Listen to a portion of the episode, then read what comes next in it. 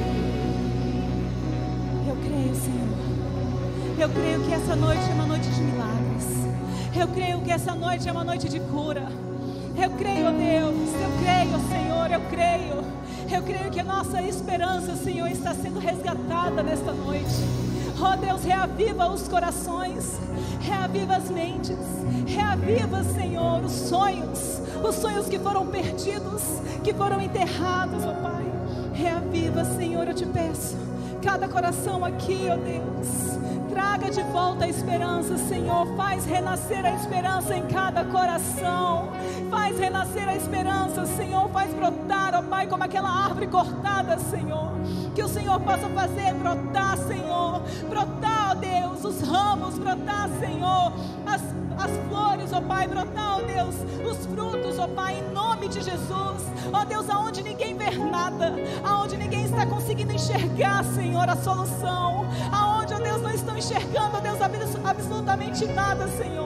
Só estão vendo, ó Deus, uma árvore cortada. Ali, Senhor, florescerá, ó Pai.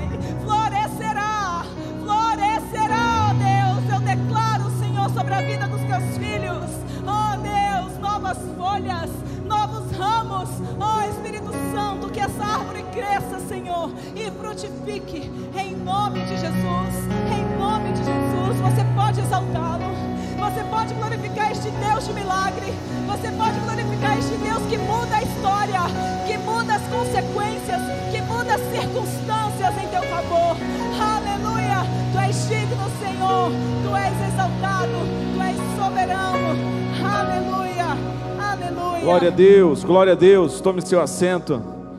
Nessa atmosfera de necessidade em Deus, nós estamos felizes aqui por mais uma noite, por mais uma celebração da família, que você e sua casa estão conosco aqui. Eu estou muito feliz com todos que estão aqui e principalmente com a unção do Espírito Santo que está neste lugar. Quantos estão felizes com a unção do Espírito Santo? Dê um glória a Deus aí, dê um aleluias. E também estou feliz com você que está em casa, que está no nosso canal Igreja Deus TV. Que Deus abençoe a sua vida. Lembre-se de comentar, se inscrever, de curtir, ativar o sininho e compartilhar essa mensagem para outras pessoas. Nós sabemos que essa mensagem, este culto, essa celebração pode ir inundar outras vidas, outras casas pelo poder do Espírito Santo. Neste momento eu gostaria de saber aquelas pessoas, conhecer as pessoas que nos honram, que são nossos convidados e nos honram com a primeira, segunda ou terceira vez. Eu gostaria que você levantasse a sua mão, assim como a minha, para que, amém, para que nós possamos escrever o seu nome, orar por você, amém, que Deus abençoe. É, a nós acreditamos aquilo que a palavra de Deus diz, a oração do justo pode muito em seus efeitos, a oração do justo pode muito em seus efeitos. A Igreja de Deus do Guará intercede por todos aqueles que adentram as portas da igreja. Então eu gostaria que você levantasse a sua mão, se possível, se coloque em pé só um minutinho, é um, dez segundinhos. Eu gostaria de conhecer você que nos honra com a sua presença, para que possamos anotar o seu nome, para que possamos orar por você, para que possamos celebrar a Deus pela sua vida, que Deus abençoe.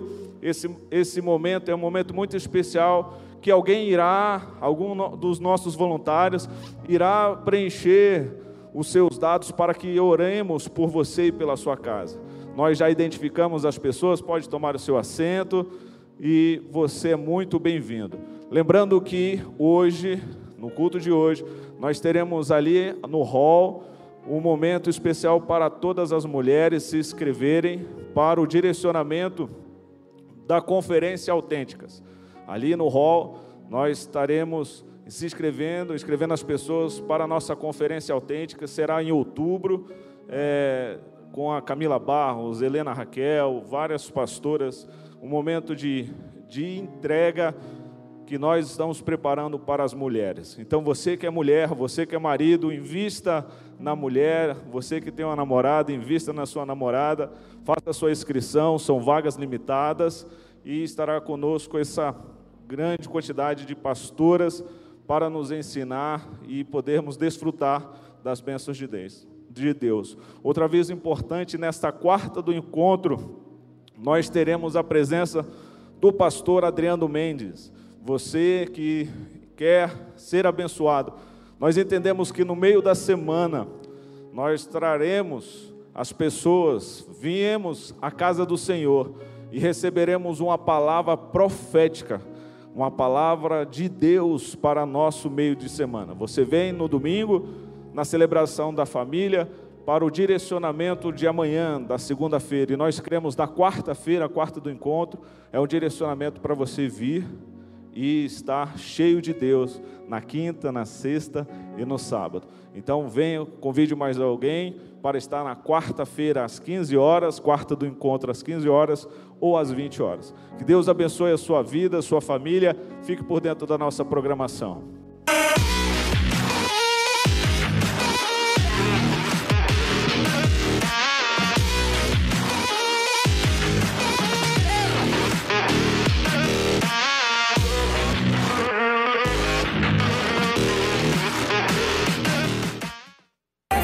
Celebração da Santa Ceia, dia 4 de julho, às 10 horas, com a participação do pastor Nerildo Acioli. E às 19 horas, teremos a participação do pastor Manuel Brito. Venha e não fique de fora.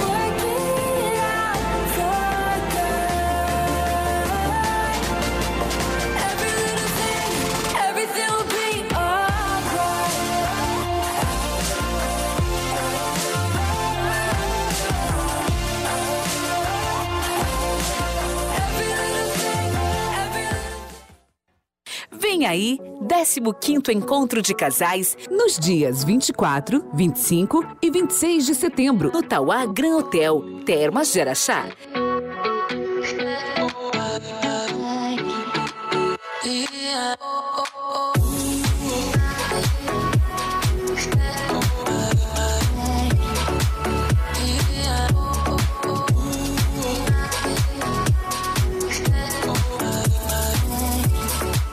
A participação especial da pastora Tânia Teresa e pastor Otto Carvalho. Para mais informações 9 82 88 69 83. Mãos que semeiam. Damos início à campanha de generosidade chamada Mãos que Semeiam. No ano passado, doamos várias toneladas de alimentos para diversas famílias. Precisamos nos unir novamente nesse projeto com o objetivo de arrecadar mais de mil cestas básicas de, além das palavras, trazermos esperança para alguém que necessita. Abra sua mão ao pobre e estende as suas mãos aos necessitados. Provérbios 31, 20. Vamos levantar cestas básicas para suprir a necessidade de diversas famílias carentes. Sua generosidade transforma vidas.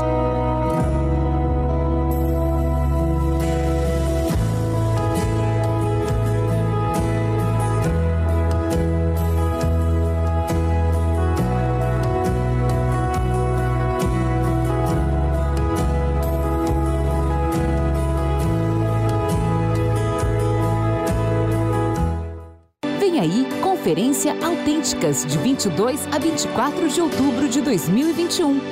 Com a participação da doutora Ilma Cunha, pastora Camila Barros, pastora Helena Raquel e pastora Viviane Martinello.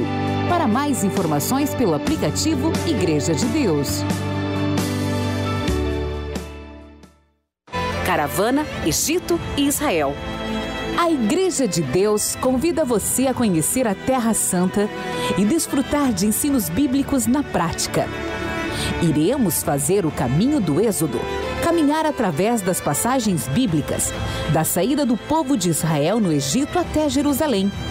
Faremos vários passeios e também caminhar pela jornada de Jesus Cristo, do seu nascimento até sua ressurreição são muitas atrações, além de uma oportunidade de imersão cultural, viver o lado espiritual dessa grande viagem que será em 2023. Para mais informações, 93775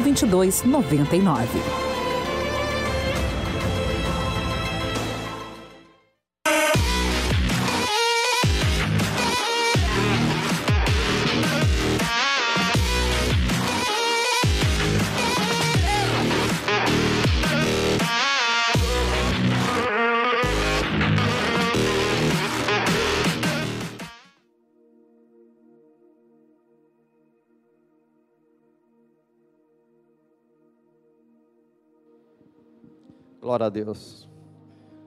Quero cumprimentar a amada igreja com a gloriosa paz do Senhor. Amém. As pessoas que não me conhecem, meu nome é Humberto de Freitas. Estou na Igreja de Deus do Guará há cerca de 20 anos. E posso dizer a vocês todos, estou muito feliz aqui e a boa notícia é: ainda há lugar. Amém? Creio eu que a matéria que eu vou passar para vocês é muito importante na vida de um cristão, que é na área da oferta, do dízimo. Creio eu que eu sou a pessoa habilitado para falar dessa área. Por que habilitado? Olhe para mim. Desde muito novo, eu sou ofertante, dizimista.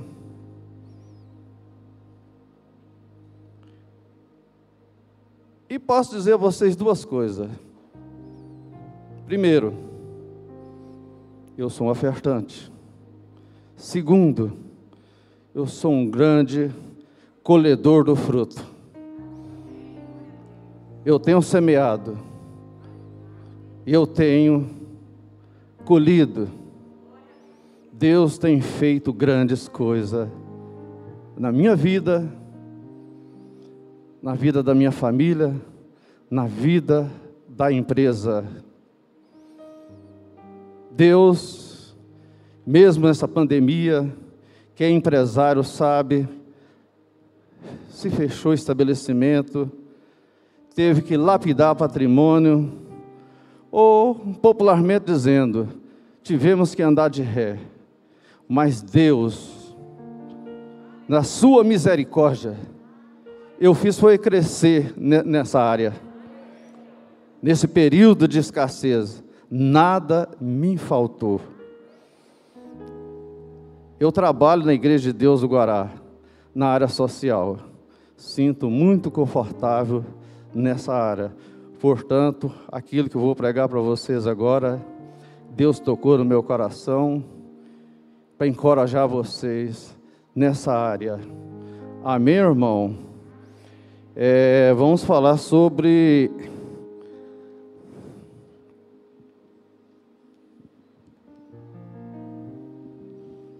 colocar aqui meus lindos olhos. Gênesis 4, do verso.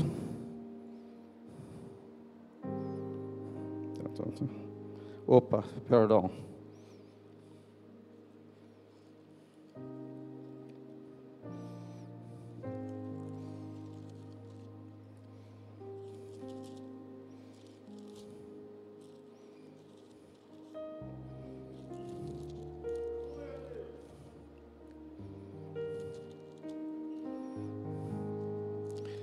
Gênesis 4, verso 3, 4, 5, que fala sobre a oferta de Caim e Abel.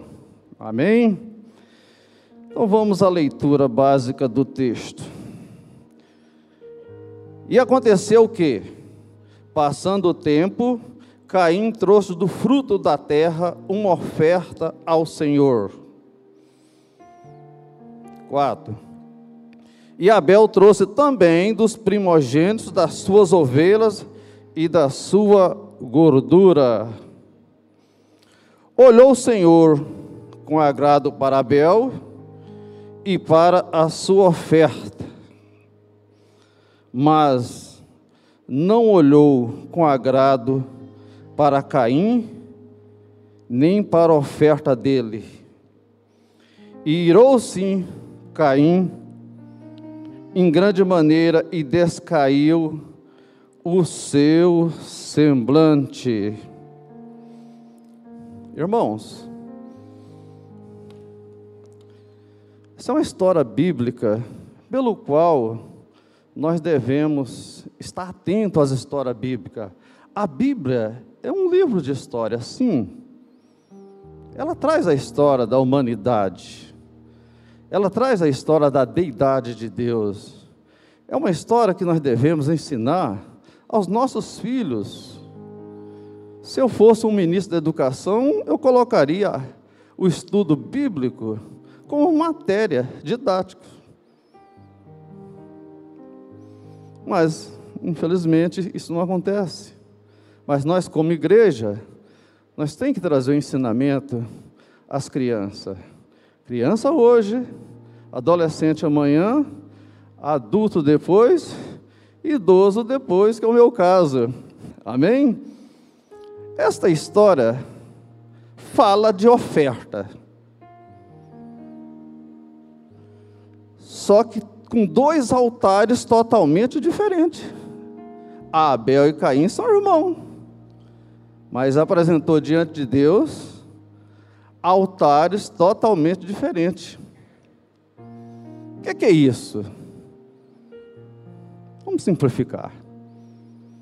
Deus agradou da oferta de Abel, mas Deus não agradou da oferta de Caim. O que é isso? Por quê? Aí entra a área espiritual da coisa. Os altares são totalmente diferentes. Esse altar aqui da esquerda é o altar de Abel. Esse altar aqui da direita, vamos dizer que seja o altar de Caim. Eles eram diferentes. O que que Abel ofereceu a Deus?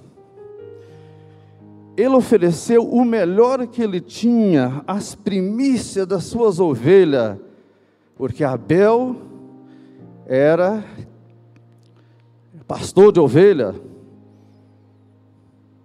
Ele ofereceu as primícias, o melhor, enquanto que o Caim ofereceu uma boa oferta.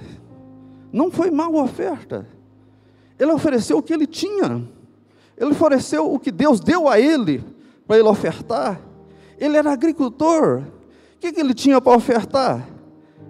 Ele podia oferecer, ofertar legumes, verduras, tubérculos. Tubérculo é toda a raiz e todo aquilo que é produzido debaixo do chão se chama tubérculo. Amém? Ambos as profissões eram nobres honradas. Essas profissões foi Deus que deu Abel, foi Deus que deu Caim. A oferta do Caim era boa.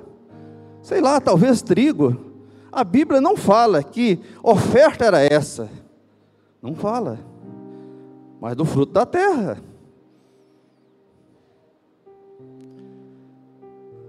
Do outro lado, o Abel ofereceu as primícias. Aqui agora vai a diferença dos altares. Quando Abel ofereceu a premissa das suas ovelhas, Abel reconheceu que tudo provém do Senhor. Tudo da nossa vida vem provém do Senhor. A gente oferece aquilo que o Senhor nos dá. Em momento nenhum a Bíblia diz para nós ofertar, dizimar aquilo que Deus não nos dá. Mas aquilo que Deus nos dá, Deus quer que nós adoramos Ele com oferta, com dízimo.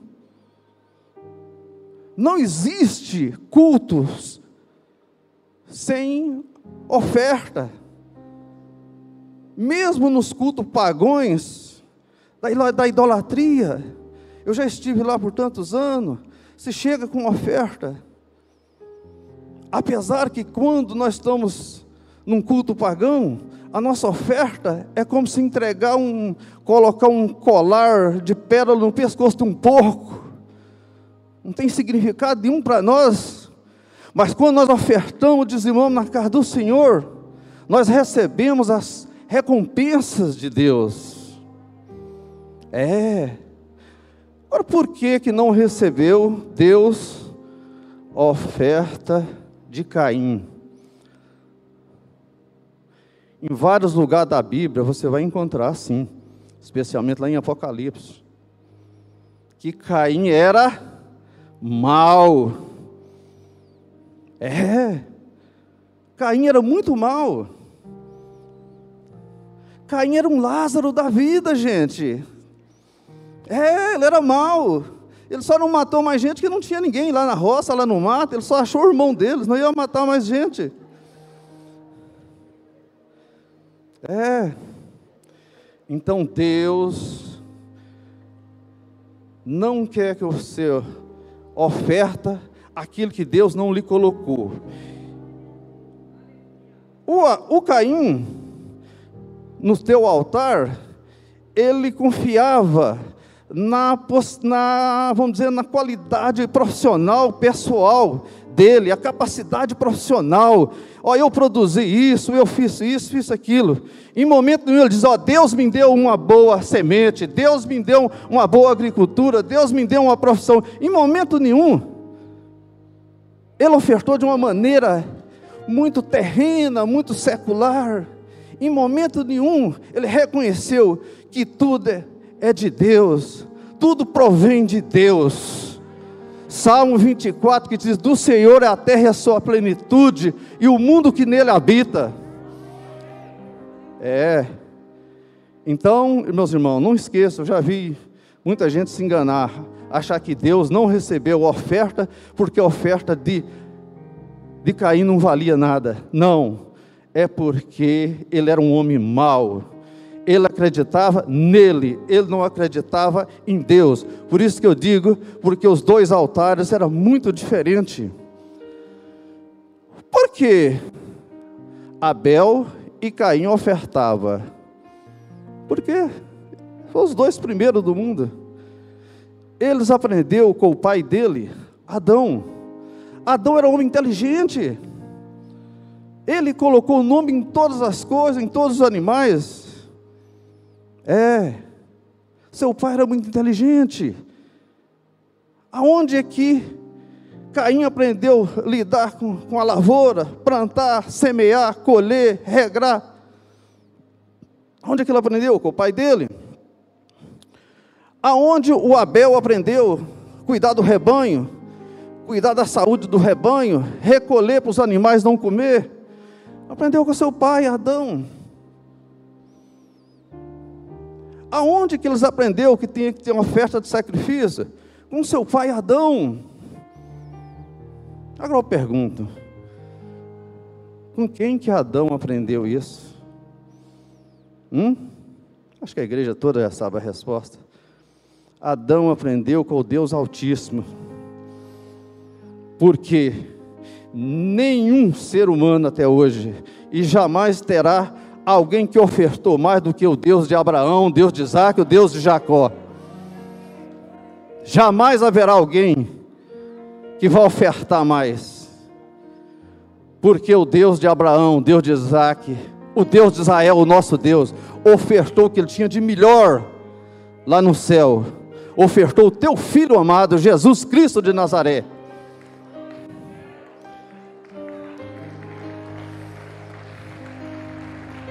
É. Ele sacrificou seu único filho em favor de mim, em favor da minha casa, em favor da nossa igreja, em favor de todo aquele que crê. Agora vamos puxar um pouquinho agora, mais para frente aqui, é rapidinho. É, Gênesis 14, versos 20. E bendito seja o Deus Altíssimo, que lhe deu a Abraão os dízimos de tudo. O que, que é isso? Abraão saiu para uma disputa, uma guerra, e lá houve muito despojo.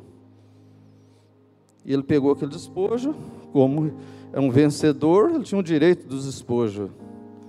Só que ele pegou todo aquele despojo e entregou o dízimo ao sacerdote, um grande sacerdote, chamado Melquisedeque. Melquisedeque, muitos estudiosos da Bíblia falam que era até o próprio Senhor Jesus. É uma divindade muito forte, Melquisedeque. Então, o nosso pai da fé, Abraão deu o dízimo de tudo aquilo.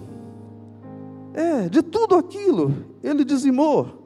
Então é o primeiro caso da Bíblia sobre dízimo é Abraão que dizimou.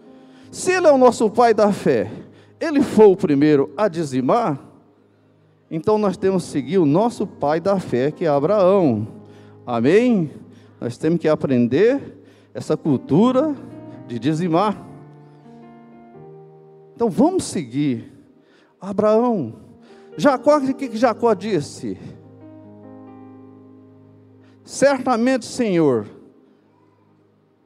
devolverei tudo a ti, segundo aquilo que o Senhor me conceder. Então, Jacó também foi dizimista. Então a Bíblia está cheia de pessoas bem-sucedidas, que foram grandes ofertantes, grande dizimista. Se eu fosse aumentar um pouco a lista aqui, nós ia a noite toda. É algo extraordinário, irmão. Semente, você lançou uma semente, ela multiplica, é fator de multiplicação. Davi disse: Eu nunca vi um justo mendigar o pão. Eu nunca vi. Então, a palavra que eu tenho, gente, vamos destravar nessa área. Amém? Por gentileza, fique em pé, vamos orar e agradecer ao nosso Deus aquilo que Ele tem feito pela nossa igreja, pela nossa família, pelo nosso povo, porque a palavra de Deus, ela somente nos engrandece. Amém? Aquele que tiver com seu envelope ou seu recibo, é, pegue, levanta ele numa, numa maneira honrada, uma maneira de, de respeito a Deus, e vamos consagrar essas ofertas, esse dízimo, sobre o nosso Deus. Consagrar significa dar a Ele, e dê a Ele com amor, não com tristeza, mas com muito amor, com muito carinho. Não dê a Ele por necessidade, mas dê que você está semeando no reino de Deus. Levanta seu dízimo, assim, sua oferta, e vamos orar. Senhor nosso Deus, nosso Pai, no nome do Teu Filho amado, aquele que vê o mundo para que todo que nele crê não pereça, mas que tenha vida eterna aquele que derramou teu sangue precioso lá no Calvário, em nosso favor.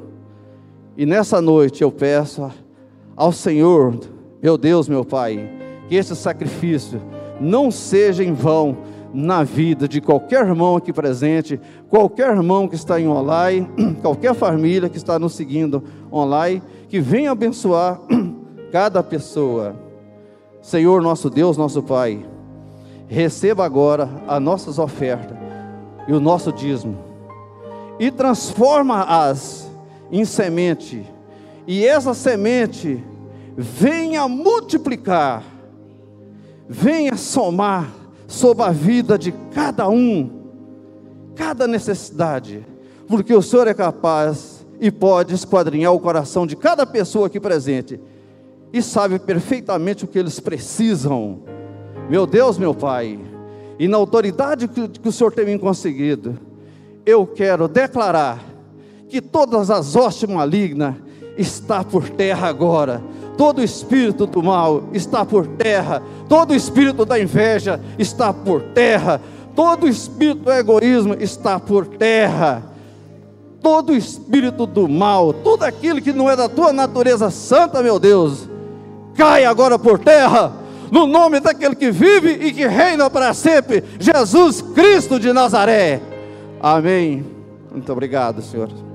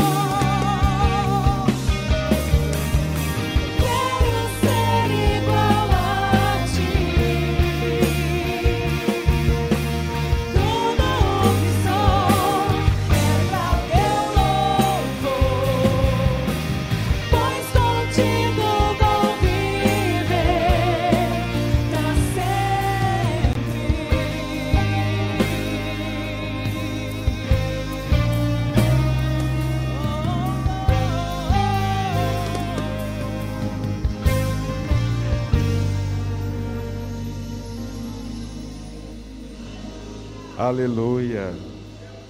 Amados, a paz do Senhor Jesus. É um prazer estar com vocês.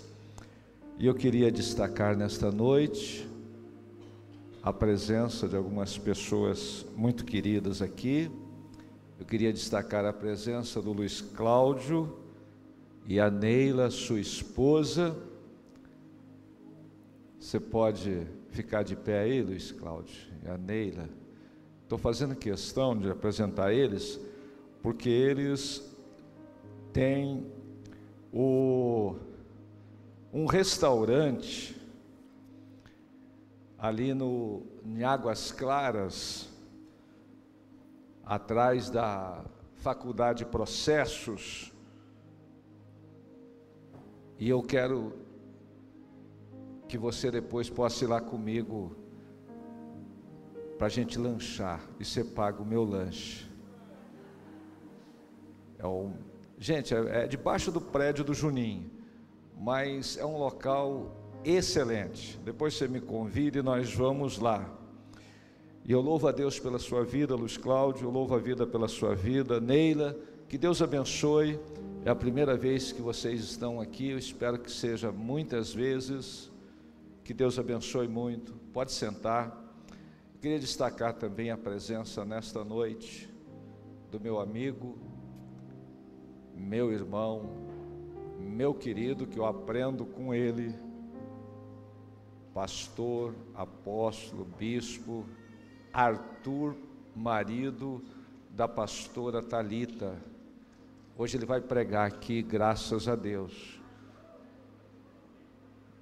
E quando você vê no meu meme lá, só não esquece que eu amo você, eu aprendi com ele. É ele que é da igreja do amor. Mas antes de passar para ele, eu queria destacar a presença do dono da igreja, o cabeça da igreja, o leão da tribo de Judá, a raiz de Davi, a brilhante estrela da manhã, conhecido como lírio dos vales, só ele tem no seu manto e na sua coxa o título glorioso, Rei de Reis, Senhor dos Senhores. Se você puder dar uma honra para Jesus de Nazaré, Senhor, esse culto é para ti. A adoração, o louvor, a glória, a honra, a ação de graças é para ti, Senhor. Nós te adoramos, nós te adoramos, Senhor Jesus Cristo. Aleluia. Senta um pouquinho, Pastor Arthur, por gentileza, minha versão mais atualizada, vem aqui. Fala para esse Brasil o que essa nação precisa ouvir. Vamos recebê-lo com a forte salva de palmas.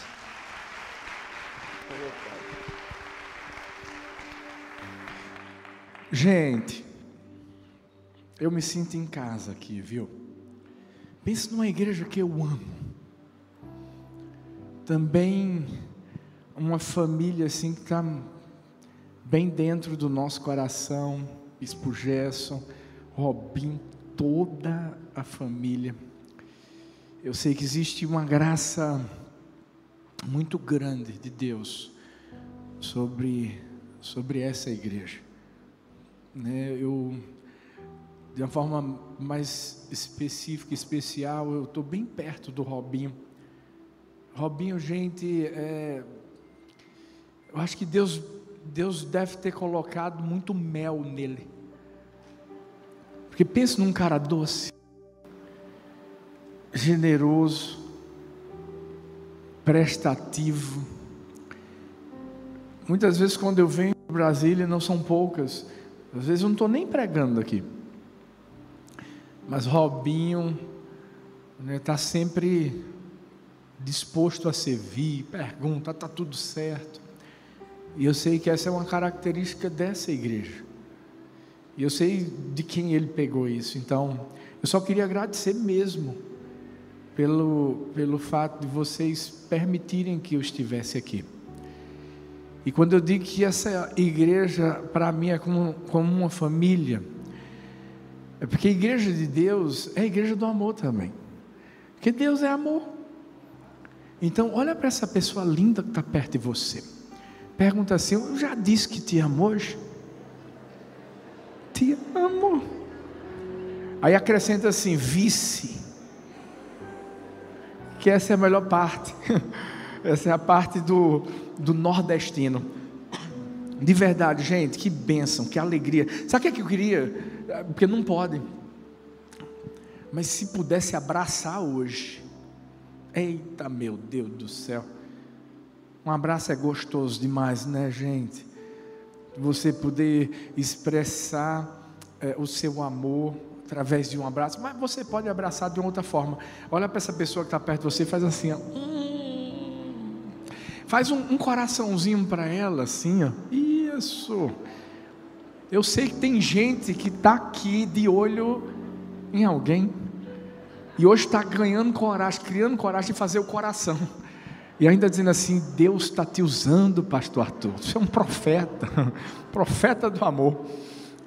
Mas eu queria trazer esse amor é, do meu coração, do coração de Talita. Talita está chegando, ela teve um compromisso, mas já está vindo para cá. Ela já disse está vindo para cá. Queria trazer esse amor das minhas filhas, da igreja do amor para todos vocês.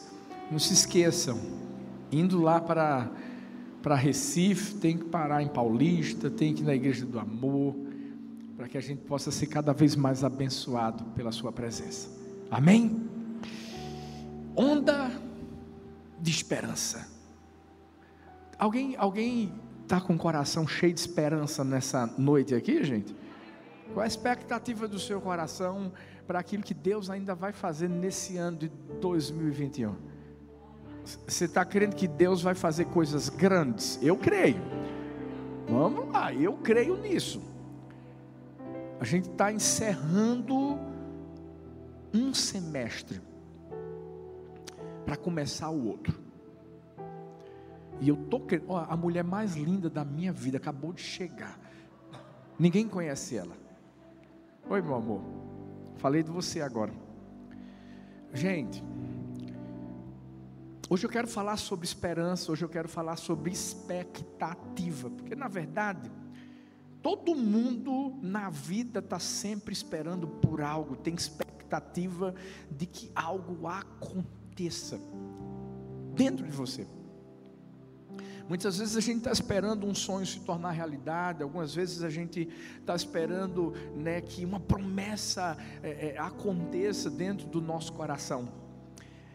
Mas sabe por que tem muita gente que acaba parando no meio do caminho? Por quê? Porque não sabe a forma certa de esperar. E quando eu falo de esperar, você sabe que essa palavra esperar vem também, a palavra esperança vem da palavra esperar, que também vem da palavra expectativa, é a mesma coisa.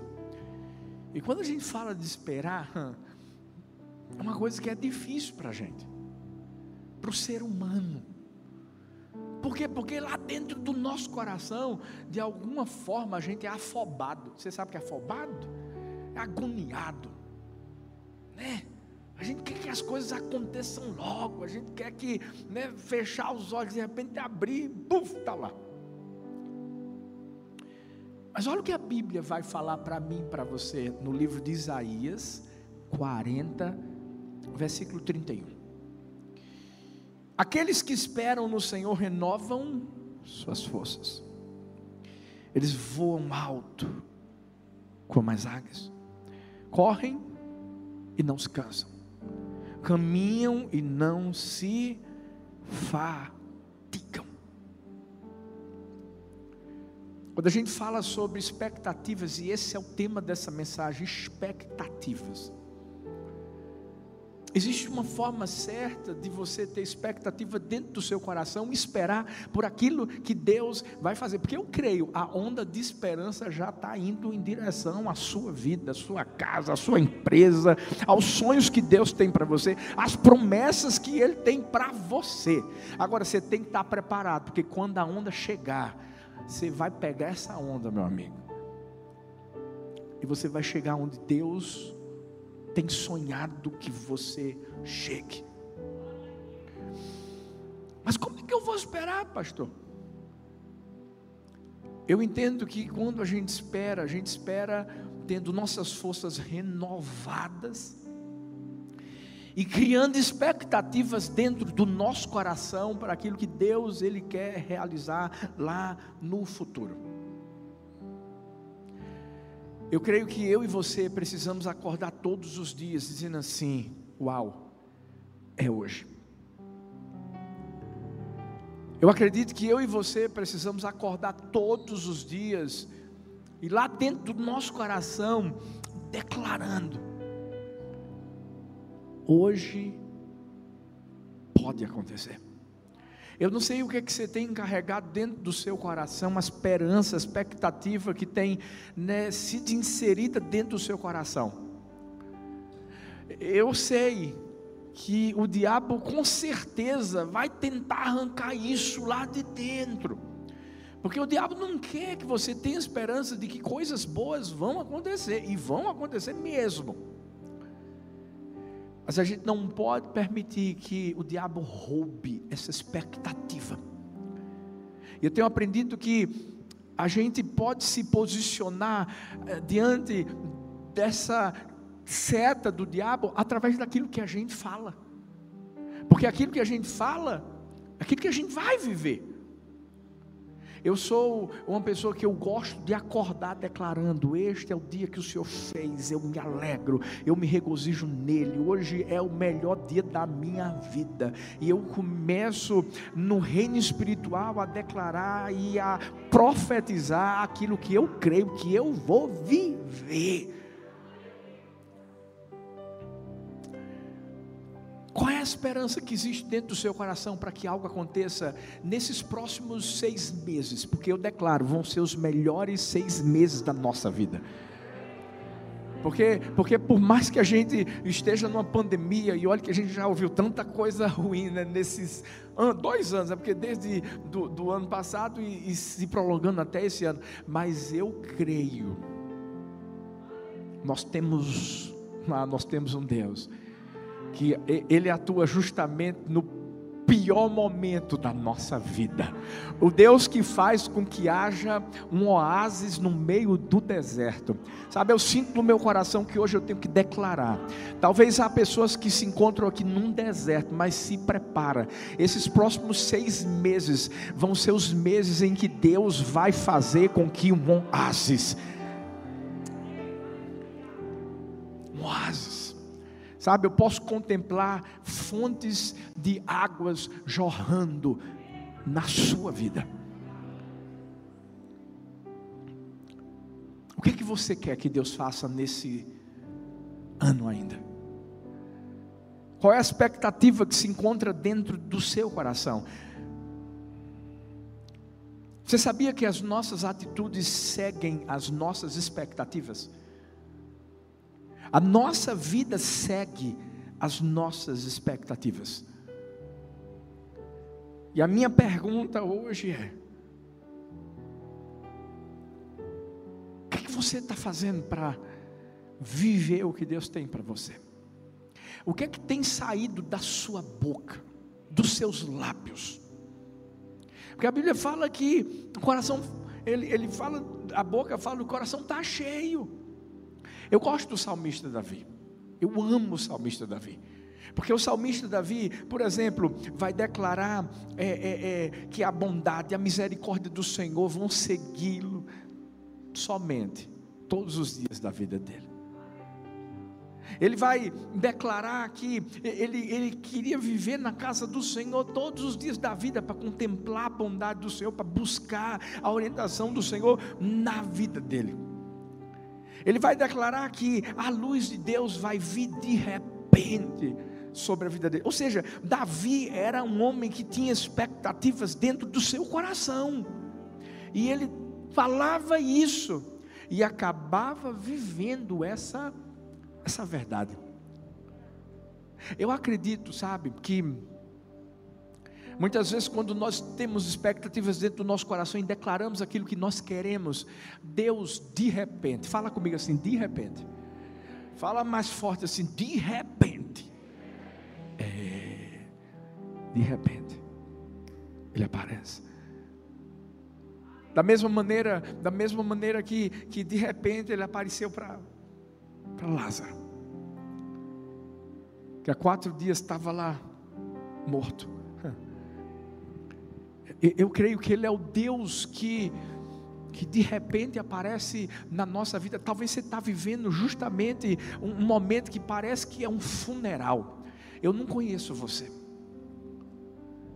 Mas talvez, talvez é a sua empresa que está tá, tá perto de, de morrer. Talvez é a sua casa que, que você já está sentindo o cheiro da podridão, porque o diabo está tentando destruir a sua casa. Mas eu vim hoje aqui para criar expectativa dentro do seu coração e para dizer para você que vai chegar um momento em que Jesus vai aparecer de repente para chamar o seu nome e para mudar a sua história. Eu quero profetizar. Hoje eu acho que eu vim aqui mais como um profeta do que um pregador. Eu quero declarar sobre a sua vida eu quero declarar sobre a circunstância que você está vivendo em nome de Jesus. Que a partir do momento que Deus chegar, Ele vai te tirar do sepulcro. Aquilo que estava morto vai tornar ter vida novamente. Eu quero declarar que se você nesses seis meses que se passaram, viveu um funeral, eu declaro que os próximos seis meses da sua vida vão ser meses de ressurreição. Tudo aquilo que você perdeu, Deus vai trazer em dobro para você, no nome de Jesus.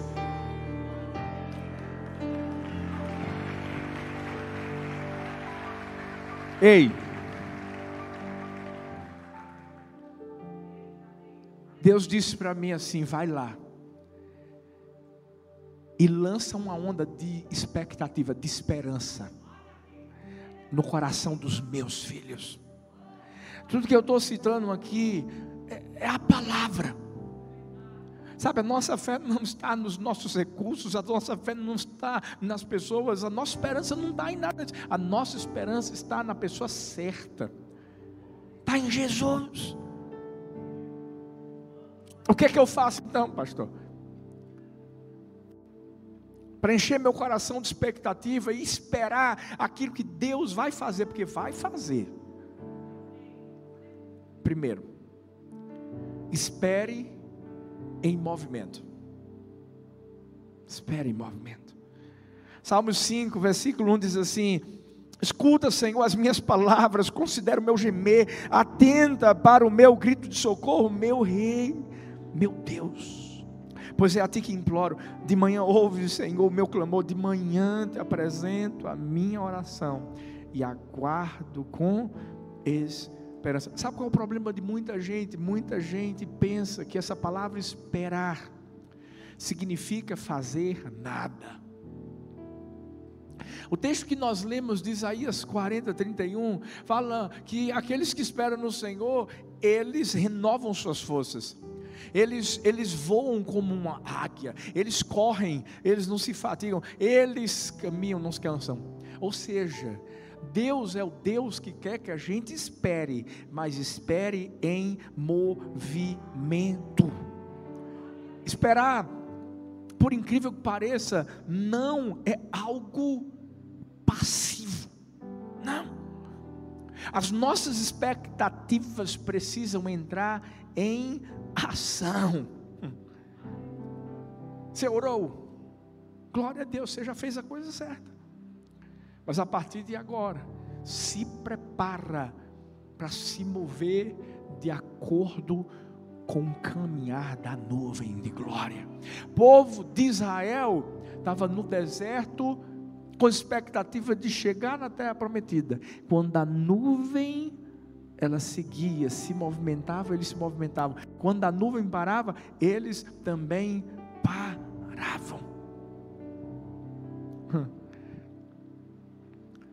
Por isso que o povo de Israel caminhava em direção à terra prometida. Havia uma expectativa, e isso fazia com que eles não ficassem simplesmente parados. Deixa eu te dizer uma coisa: a terra prometida já é sua. Deixa eu repetir isso de novo: a terra prometida já é sua, mas não é a terra prometida que vai chegar até você, é você que vai chegar até a terra prometida. Ou seja, você tem que entender que para viver a expectativa que Deus colocou dentro do seu coração, você vai ter que se movimentar. Ah. Aí tem gente que fica pensando: não, Deus vai trazer a, a minha esposa até a minha. Ah, não, Deus vai me dar, vai trazer o meu trabalho. Ah, Deus vai. Deixa eu te dizer uma coisa: na verdade, Deus já preparou sua esposa, seu esposo, Deus já preparou a porta, Deus já fez tudo, mas quem vai lá abrir sou eu e você. A porta está lá. Você está pensando que quando a gente chegou lá em Paulista, na igreja do amor.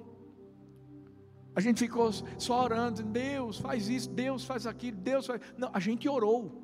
E sabe o que, é que Deus fez? Deus nos deu estratégias. Deus nos direcionou. Deus disse o que a gente tinha que fazer. A gente se mudou sete vezes de lugar. Sabe o que significa? Movimento.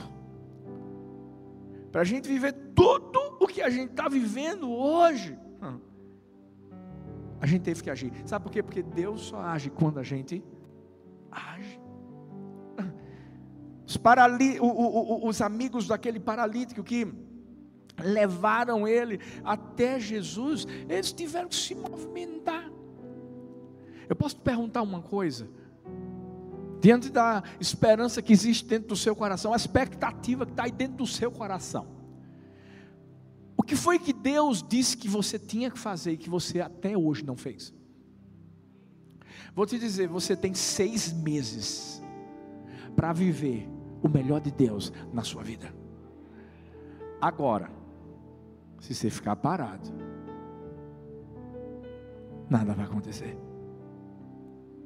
Eu conheço pessoas que, que, que, que, querem viver coisas grandes, eu conheço pessoas que têm expectativas no coração, conheço pessoas que sonham, sonham, sonham, sonham, sonham, mas só sonham. Geralmente alguém que sonha, sonha deitado. Eu tenho aprendido que quando eu sonho, eu preciso sonhar de olhos abertos. Sabe por quê? Não é só um sonho, é uma visão. Porque quando eu tenho uma visão, eu vou atrás dela. Quando Deus chegou para Abraão, Deus fez Abraão sair da tenda dele. Deus fez Abraão olhar as estrelas. Deus não deu simplesmente um sonho. Deus deu uma visão. Para que Abraão pudesse entender que era aquilo que Deus queria para a vida dele. Mas era para ele ficar parado? Não.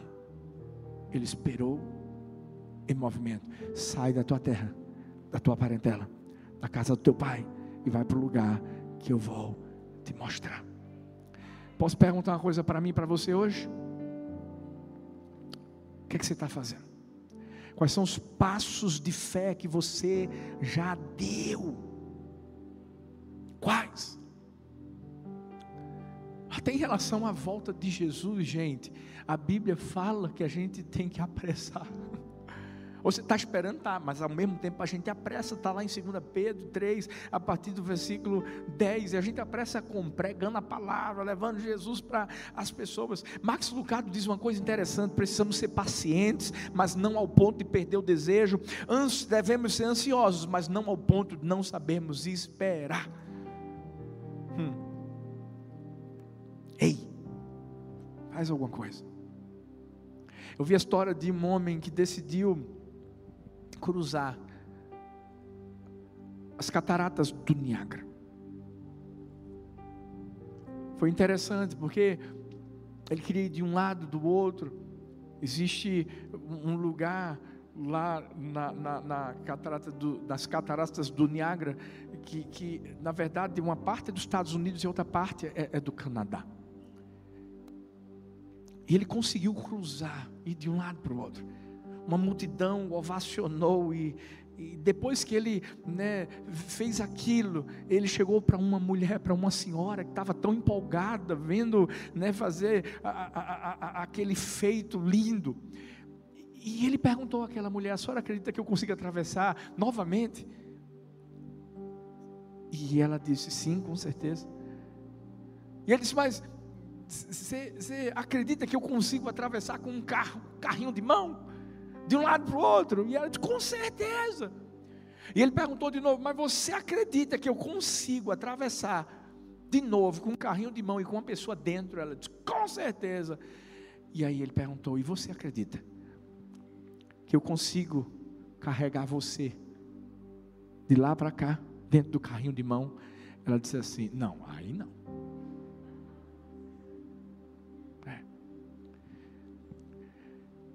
Tem muitas pessoas que acreditam que Deus pode fazer coisas grandes. Mas essas pessoas apenas estão paradas, ó, batendo palma. E quando Deus disse assim: entra no carrinho, faz alguma coisa, e deixa eu te levar para outro lado. Essas pessoas dizem: não. Eu quero convidar você hoje a entrar no carrinho de mão de Deus. Porque eu posso te garantir uma coisa: Ele vai te levar para o outro lado. Ele vai te levar para a terra prometida, Ele vai te levar a viver aquilo que está dentro do seu coração. Expectativas, quando são criadas dentro de nós, elas não podem simplesmente serem só declaradas, elas precisam ser vividas de uma forma ativa. Faz alguma coisa, espera, espera, mas espera em movimento. Quer casar? Espera em movimento. Se arruma, bota perfume, faz a escova, faz a barba, bota a melhor roupa uma olhada no Instagram lá da pessoa que você está gostando. Manda uma mensagenzinha, curte, curte, curte. Ela não é? Convida ela para jantar no restaurante do casal lá que o, o bispo apresentou. Ela não é? Eu quero ir lá também, viu? Quer trabalhar? Ah, se prepara para isso. Vai passar no concurso, estuda, faz, faz alguma coisa. Espera em movimento. Mas quando há essa expectativa dentro do nosso coração, nós não só esperamos em movimento. Nós esperamos crendo nas verdades de Deus. Deixa eu te dizer uma coisa: Deus é verdadeiro. A Bíblia fala em Números 23, 19: Deus não é homem para que minta, nem filho de homem para que se arrependa. Acaso ele fala e deixa de agir? Acaso promete e deixa de cumprir? Ei, Deus falou, vai fazer. Deixa eu te dizer uma coisa. Se você sair daqui e falar assim, rapaz, não lembro de nada que pastor Arthur falou, só se lembra de uma coisa: vai dar certo. Já deu certo. Eu quero que você saia daqui com essa verdade de Deus para a sua vida. Porque sabe o que é está acontecendo no mundo hoje? As pessoas estão criando expectativas para que as coisas deem errado. Infelizmente é verdade. Mas a gente vive o contrário. Por quê? Porque a gente sabe quem é mentiroso, é o diabo, é o pai da mentira, mas a gente sabe quem é aquele que é a verdade, que é a vida. A gente sabe quem é aquele que criou todas as coisas através daquilo que saía dos seus lábios, palavras de verdade. E não acredite no que o diabo fala para você. Não. Muitas vezes existem sussurros do diabo dizendo: você não vai ficar bom, não. Ei, você não vai conseguir aquele trabalho. Ei, você nunca vai casar, nunca vai ter filhos, nunca vai ter uma família salva, nunca vai ser liberto, nunca vai viver as promessas de Deus para a sua vida. Deixa eu te dizer. Sai daqui crendo nas verdades de Deus. Saia daqui ouvindo essas verdades e permitindo que elas entrem no seu coração. A fé vem pelo ouvir. Ouvir a, a, a palavra, a palavra de Deus. Agora, obviamente, quando você sabe que existe uma verdade de Deus para a sua vida, você tem que se apegar a ela, mas entendendo existe um tempo para essa verdade acontecer. Abraão ouviu que Deus daria a ele e a Sara um filho. Era a verdade de Deus. Mas perceba que praticamente 25 anos se passaram para que essa verdade acontecesse. Eu não sei qual foi a verdade que Deus já trouxe para o seu coração, para que você criasse expectativas dentro de você. Eu não sei o tempo em que você tem, tem esperado. Mas o que eu sei é que vai acontecer. Sabe, a gente está 18 anos no ministério. E Deus trouxe ao nosso coração essa certeza de que seria de paulista para o mundo, de que a gente iria levar o amor de Deus para as pessoas. Por mais que pudesse parecer uma loucura, paulista, ninguém conhecia paulista. É engraçado porque eu já fui em locais onde a pessoa perguntava: Você, pastor, não, na Igreja do Amor, onde é? Paulista. Ah, fica onde? Na Avenida Paulista. Porque pensavam que era em São Paulo. Hoje não, hoje, graças a Deus, as pessoas sabem, Paulista é no Grande Recife, é de Paulista para o mundo. Mas deixa eu te falar uma coisa: 18 anos se passaram. Nem sempre foi assim. Eram sete pessoas, sete, sete pessoas. Ah. Nem sempre era uma multidão. Mas a gente cria de paulista para o mundo. Muito prazer. Somos a família do amor. Sabe por quê? Essa verdade não foi dita por nós, foi dita por Deus. E Deus cumpre aquilo que Ele fala. E espera acreditando nas verdades de Deus. Calma, olha para mim, calma, take it easy. A gente vive num mundo muito, tudo é muito instantâneo, muito nesse miojo. Mas a gente tem que entender. Espera. Agarrado numa promessa, crendo que vai acontecer. As pessoas hoje não conseguem esperar muito pede Uber, se botar Uber oito minutos, já cancela para pegar outro. É, não é? Por quê? Porque quer que chegue rápido, tudo tem que chegar rápido. Sabe, eu sinto no meu coração, sabe, que tem mulheres aqui que querem engravidar. E talvez o tempo está passando. E você está quase dizendo assim: vou desistir, vou desistir, vou desistir, vou desistir. Mas eu quero declarar uma coisa: está perto. Eu quero declarar hoje Deus está botando isso no meu coração. Está perto. Espera. Deus vai fazer você de você mãe de filhos. Vai. Agora, tem calma.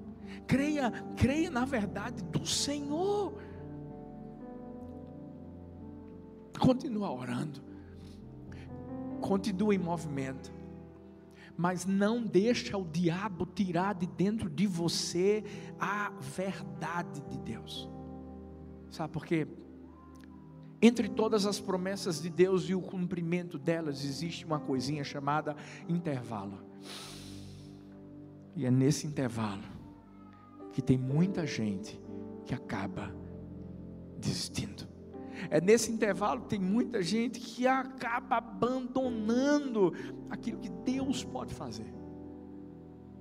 E o que, é que eu tenho que fazer, pastor? Deixa eu, deixa eu te falar uma coisa, deixa eu te dar uma, uma, uma dica. Se adiante naquilo que você crê que Deus vai fazer na sua vida. Deus já trouxe uma verdade para você? Então pega essa verdade. Faça com que ela se torne algo visível. Eu, eu ouvi a história de um casal que ainda morava num apartamento pequeno, mas queria morar num apartamento grande. Sabe o que, é que eles fizeram? Começaram a comprar alguns móveis já para colocar no apartamento grande. Uau! Sabe, quando, quando a gente começa a, a, a crer que Deus é o Deus que está agindo, que está trabalhando. Hoje eu quero que você ouça o barulho de Deus trabalhando ao seu favor. Ao, ao seu favor. E sabe, quando você espera acreditando na verdade de Deus, então você começa a declarar as verdades dele e, e, e, a crer e a ter coisas que vão fazer com que você permaneça crendo. Eu quero que hoje você saia daqui dando uma resposta para o diabo diante das mentiras dele.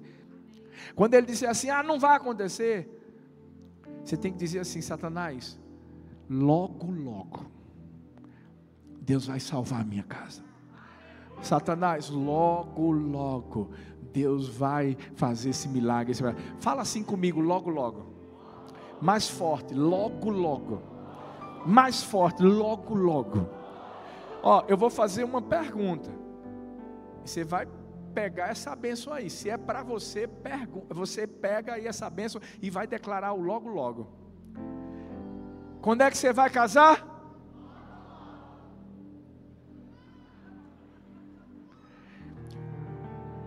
Quando é que você vai prosperar na sua empresa?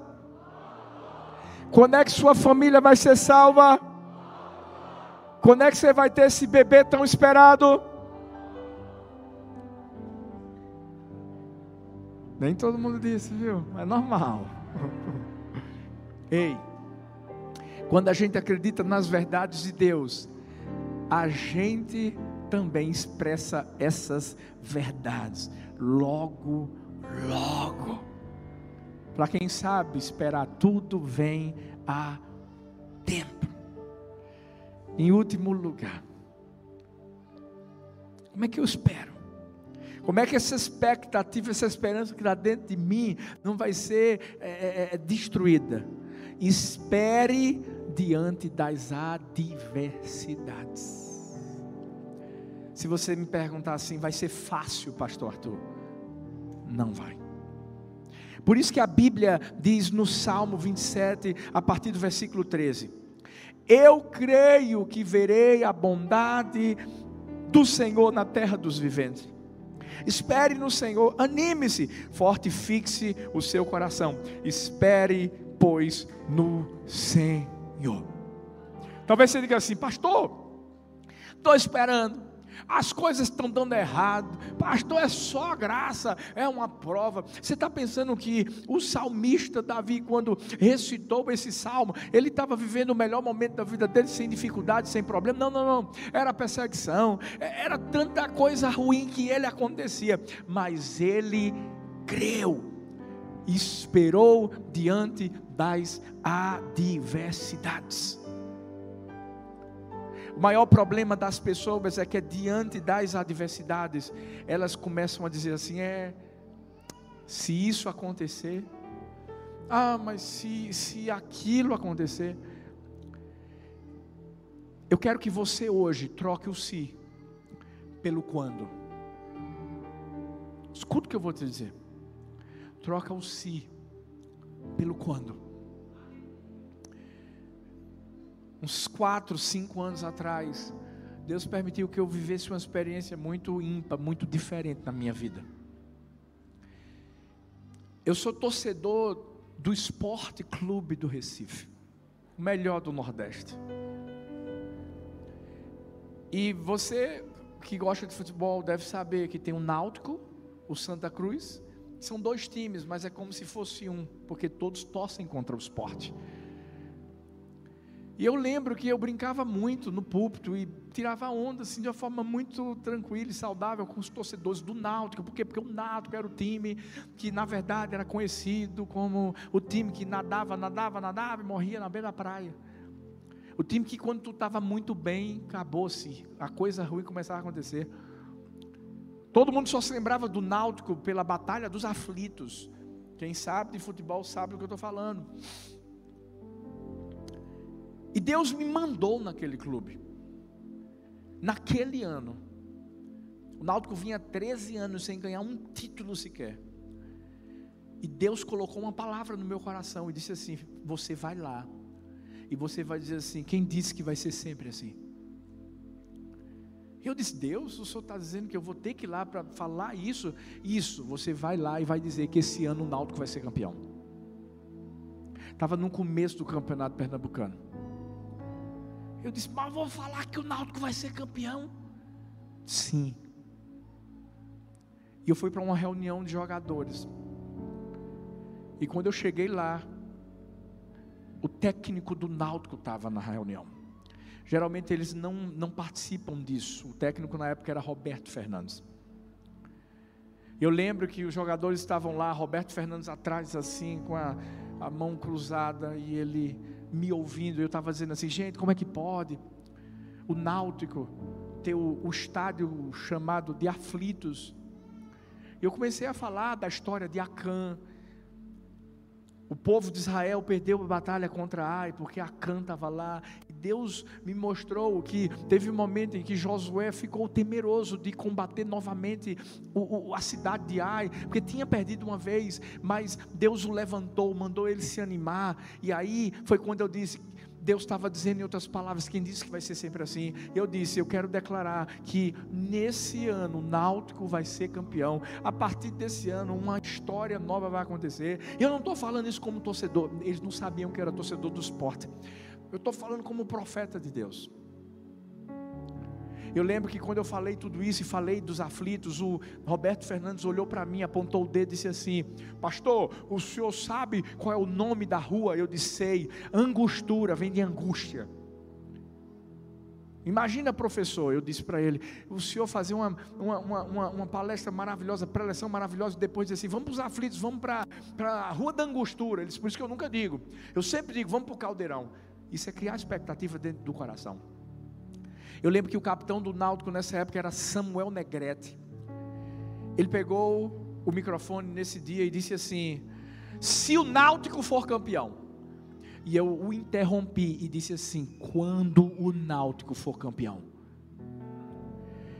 E com os olhos marejados, ele disse assim: Nós iremos na igreja do amor consagrar o título a Deus. A partir daquele momento, o Náutico começou a ganhar os, os jogos. Entrou no mata-mata. O Náutico foi para a final.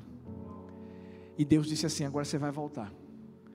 Porque você vai voltar para pregar uma outra mensagem sobre os heróis da fé, mostrar que a fé é algo que eu dou. E que eu que vou fazer isso na história do Náutico, que a partir de agora vai ser uma nova história.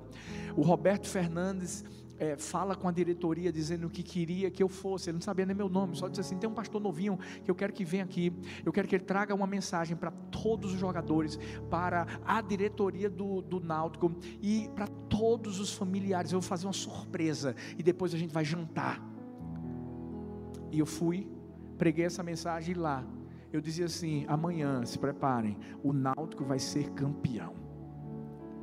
Eu fui convidado para ir para o jogo no outro dia, para almoçar com os jogadores e ir para o jogo. E lá na Arena Pernambuco, antes de começar o jogo, eu dizia assim: Eu estou aqui na Arena Pernambuco, porque hoje o Náutico vai ser campeão. Deus vai fazer isso hoje. E o Náutico foi campeão pernambucano. E sabe quem é que foi lá para a igreja depois? Os jogadores do Náutico, levando um monte de torcedor do Náutico que se converteu naquele dia.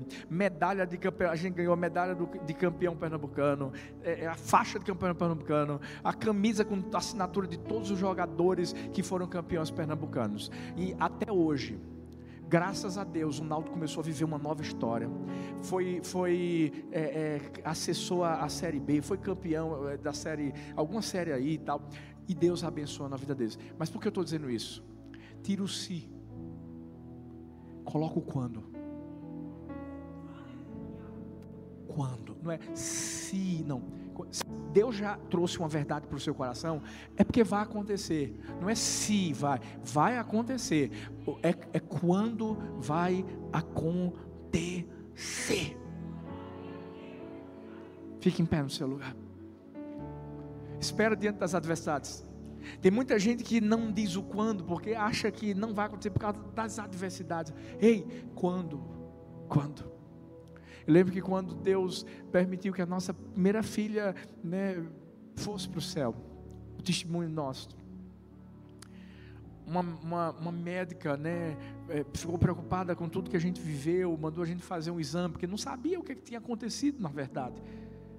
E havia uma probabilidade de, é, nas outras gestações, acontecer a mesma coisa. Mas ao mesmo tempo havia uma promessa. Sabe, a gente sabia que Deus faria com que a gente tivesse filhos, uma descendência poderosa na terra, porque são promessas de Deus para nós. E a gente tirou se, se a gente tiver filhos, não, quando a gente tiver. E aí veio Sara, veio Laura, veio Helena, e ponto final. Eu quero fazer uma oração por você hoje. Feche os olhos. Começa a enxergar o que Deus botou dentro do seu coração. E eu quero que você crie expectativas. Porque Deus vai fazer isso acontecer. Você sabe o que você tem que fazer, você tem que se movimentar, acreditando nas verdades de Deus, mas sabendo que vão existir adversidades à sua frente, mas você não vai parar. Porque não é uma questão de se vai acontecer, é uma questão de quando vai acontecer. Pai, eu quero abençoar teus filhos. E eu quero declarar nessa noite a onda de esperança sobre suas vidas, sobre seus corações. Eu quero declarar em nome de Jesus: haverá oásis no deserto eu quero declarar que teus filhos continuarão seguindo em frente, em direção à terra prometida.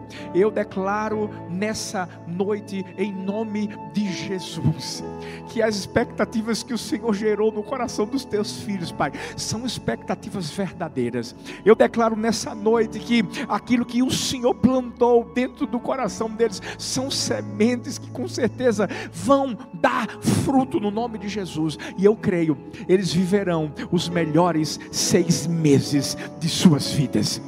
Eu creio em nome de Jesus, Pai, que crise será deixada para trás, e uma esperança, Pai, em Ti será em nome de Jesus nascida, para que Teus filhos não vivam na morte, vivam na ressurreição. Eu declaro nessa noite vida, vida, vida, vida, vida em abundância. Faça com que eles continuem seguindo as direções, os direcionamentos que o Senhor tem trazido para os seus corações, e eu creio em nome de Jesus vai acontecer. Não é uma questão de se, é uma questão de quando vai acontecer. Eu já posso contemplar famílias salvas, eu já posso ouvir o choro do bebê, eu já posso, Deus amado, ver o altar e, a, e aquela pessoa entrando, se casando, estabelecendo uma família. Eu posso crer em nome de Jesus, prosperidade sobre empresas, empresas que estavam praticamente mortas, vão receber da tua vida. Eu creio nos milagres, eu creio no impossível. E hoje nós estamos aqui nesse lugar, com expectativas dentro do nosso coração, crendo e declarando: o melhor de Deus ainda está por vir o melhor de Deus ainda está por vir. Hoje nós declaramos: logo, logo, logo, logo, tudo irá acontecer na nossa vida, em nome de Jesus. Em nome de Jesus, amém, amém e amém.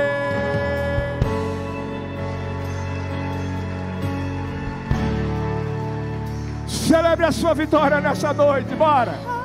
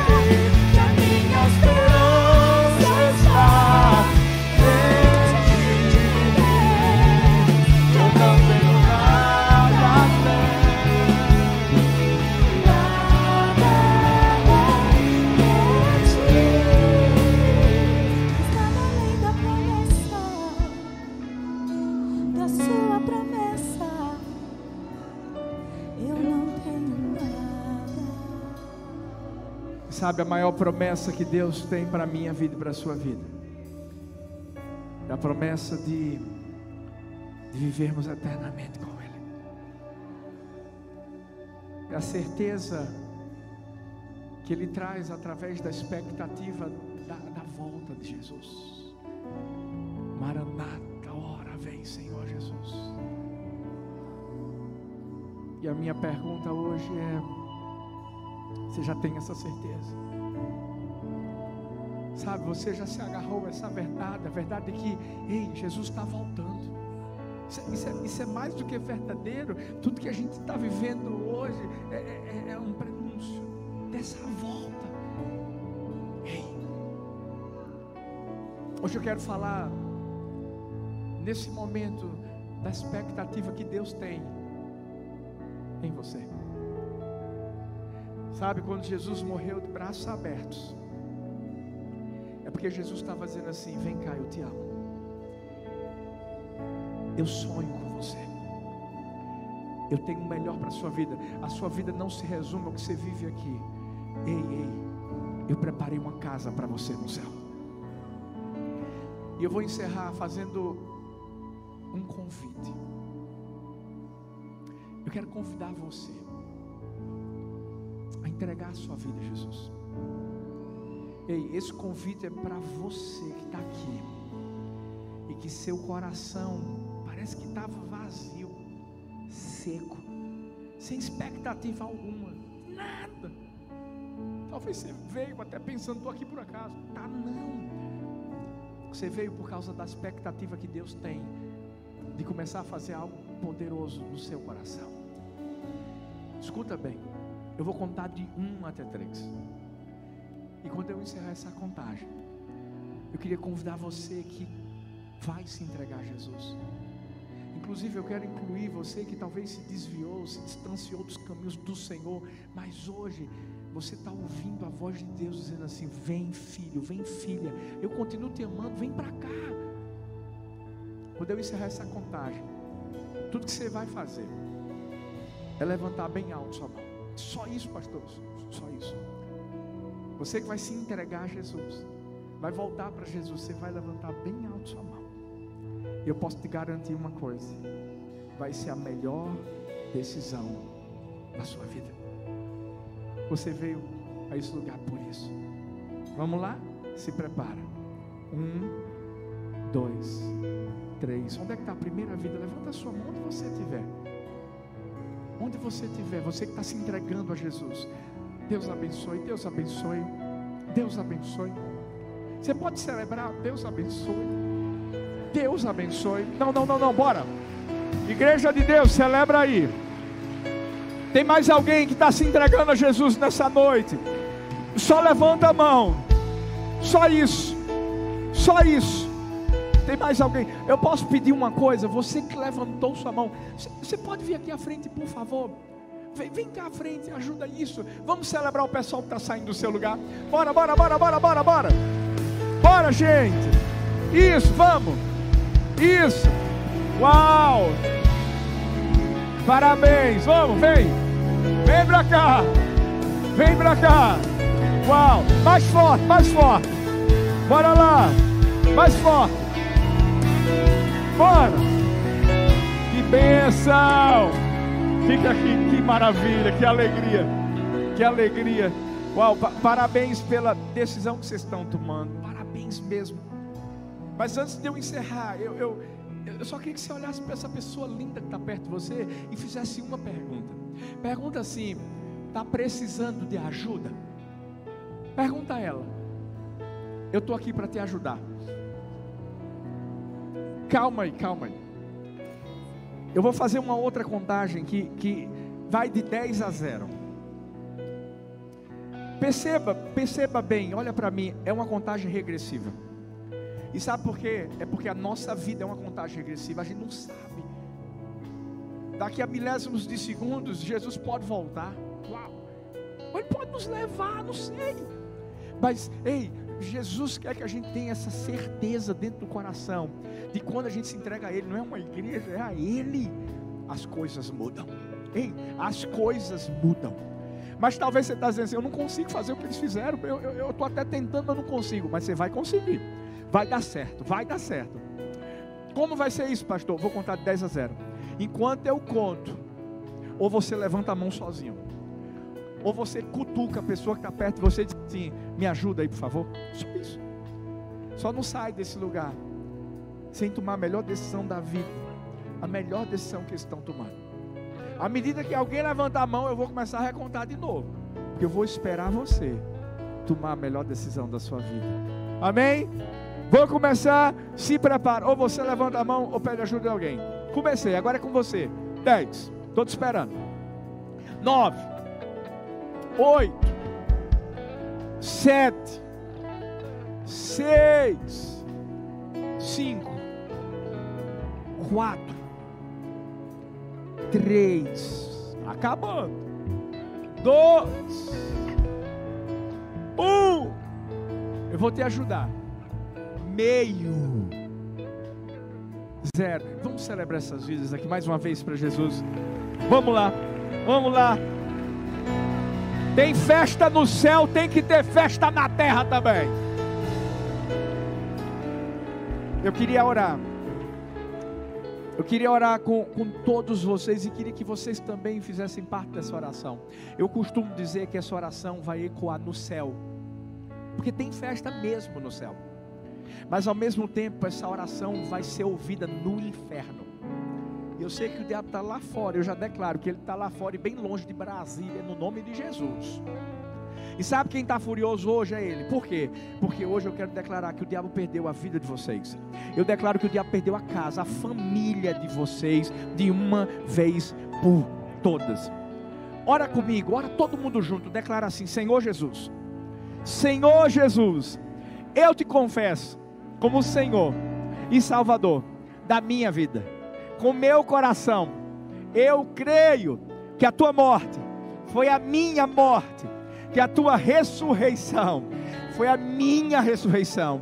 E hoje, e hoje, a tua vida é a minha vida. Por favor, vocês que se entregaram a Jesus, olha para essa família linda que vocês estão recebendo. Olha para lá, olha para lá, olha para lá, olha para lá. Bora, igreja de Deus, recebe esse povo lindo aí, ó. Vamos lá, bispo.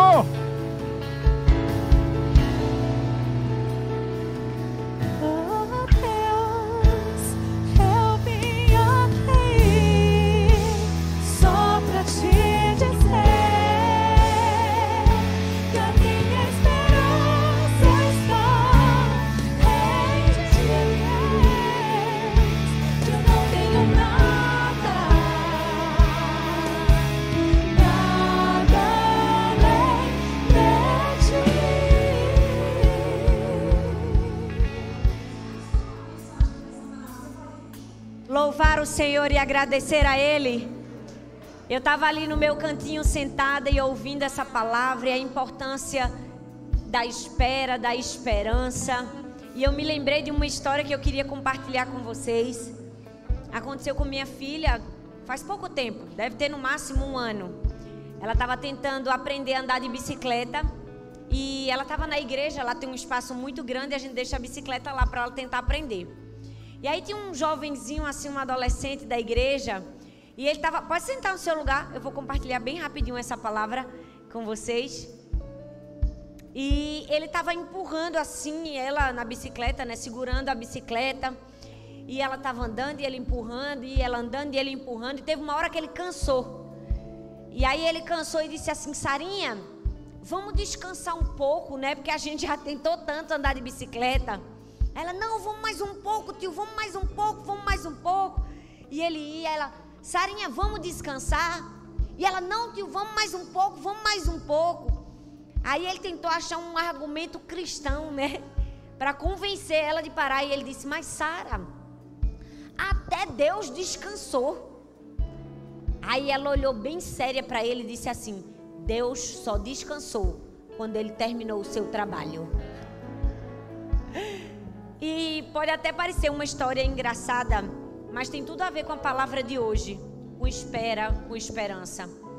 Porque esperar é parte de perseverar, é parte de ter resiliência, de simplesmente continuar, de não desistir. Eu sei que até a palavra espera ou continuar tendo esperança para muitas pessoas é um pouco dolorosa, né? Porque não é fácil. Mas em momentos como esse, a gente precisa se agarrar às promessas de Deus e simplesmente continuar. Um dos textos que eu mais amo na Bíblia é Jeremias 29, 11, que diz assim: Eu é que sei que pensamentos que tenho a vosso respeito, diz o Senhor. Pensamentos de paz e não de mal, para vos dar um futuro e uma esperança. Deus tem pensamentos de paz ao nosso respeito. Ele tem preparado para mim e para você um futuro e uma esperança. Mas e nós decidimos perseverar, ser resilientes, fortes, continuar tentando, continuar trabalhando, só parar para descansar na hora que tem que descansar, quando tiver terminado o seu trabalho? A minha palavra que eu quero deixar ao seu coração hoje é: esperança, espera, é perseverança, é resiliência. É continuar até terminar o trabalho. A gente só descansa quando a gente termina o nosso trabalho. Com certeza você já estudou nos livros de história quando era criança sobre Cristóvão Colombo e o tanto que ele conquistou de territórios e eu não sei se você sabe, mas a história e a biografia de, de Cristóvão Colombo conta que as pessoas ficavam impressionadas porque ele sofreu muitos naufrágios, muitas tempestades, muitas dificuldades no mar. Imagina, naquela época, se hoje, né, quando se viaja muito tempo no mar, com toda a tecnologia se sofre, imagina naquela época. E uma das coisas que descobriram que foi o segredo de Cristóvão Colombo de conquistar novos territórios é porque ele tinha um diário de bordo. E no diário de bordo, todos os dias ele começava assim. E hoje continuamos a navegar. Somente isso. E hoje continuamos a navegar. O chamado de Deus para mim e para você é só isso. Continue a navegar. Continue a navegar. Continue a navegar. Não pare. Não pare. Ter esperança é isso é continuar trabalhando, é continuar, tá com tempestade, continue a navegar. Mata bravio, continue a navegar. Eu tô cansado de esperar, continue a navegar. Eu tô triste e desanimado, continue a navegar. Porque essa é a esperança que vence o mundo, a nossa fé. Amém, igreja? Amém? Vira para a pessoa que está do seu lado e fala assim: continue a navegar. Fala para o outro agora, continue a navegar. Glória a Deus. Glória a Deus. Glória a Deus. Quantos abençoados nós temos aqui nesta noite já? Quantos não vão parar de navegar, embora a situação pode estar complicada? Nós queremos agradecer pastores Arthur, pastora Talita, que Deus continue abençoando vocês por onde andar, ministério, família e tudo está nas mãos daquele que tem o comando em cima nos céus e embaixo na terra.